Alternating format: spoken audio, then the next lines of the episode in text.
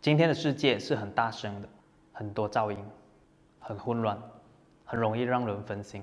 自由主义、思想开放、社交媒体、政治新闻，让我们失去了力量去分辨什么是对，什么是错，什么是重要的，什么是次要的。到底每一天我们在看什么？我们在吸收什么？我们在喂养自己什么？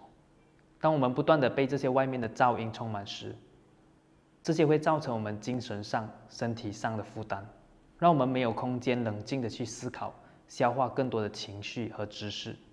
有心理学家研究显示，声音会连接我们的情绪。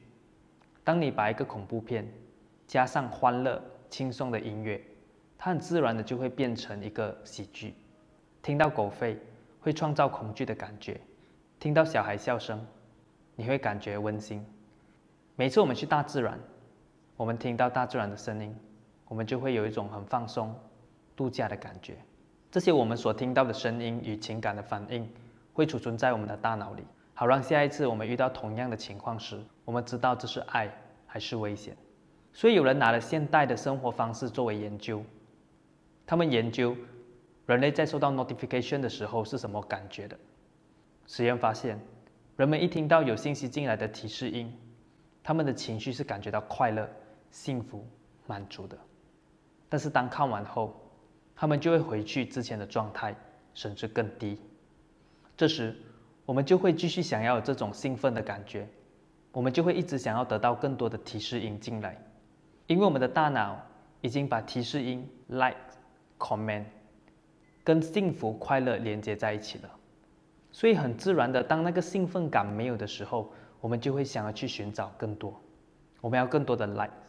我们要更多的人 comment，这会让我们感觉到有人喜欢我们。我们要很多人 follow 我们，这样我们就会感觉我们被关注，有人在乎我们。心理学家显示，这已经成为了现代人的另外一种毒品。我们不断的想办法要得到更多的信息，得到更多的提示音，这样我们就会更有安全感、被需要感、幸福感。如果你也是这样，你已经染上了毒瘾。这就是为什么网红有时候会忧郁，因为他们的 follower 突然变成酸民的时候，很多人就接受不了，直接崩溃。因为我们从来没有好好的花时间静下来，建立好自己内心的力量，而是一直用噪音来建立外表的东西。所以，在这时刻，我需要你安静下来，在整个疫情来临的时刻，不要只是想着怎么做外在的消毒，也要想想怎么做内心的消毒。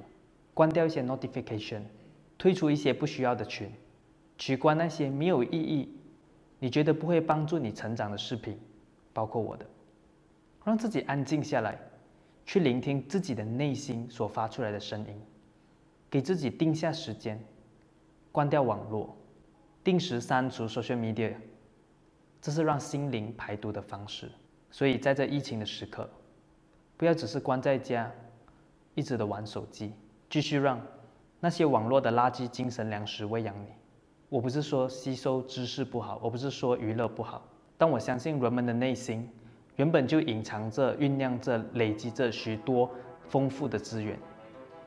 我们只是需要花时间听听自己的内心在想什么，在讲什么，然后把它拿出来。而获取我们内在资源的唯一途径就是享受安静。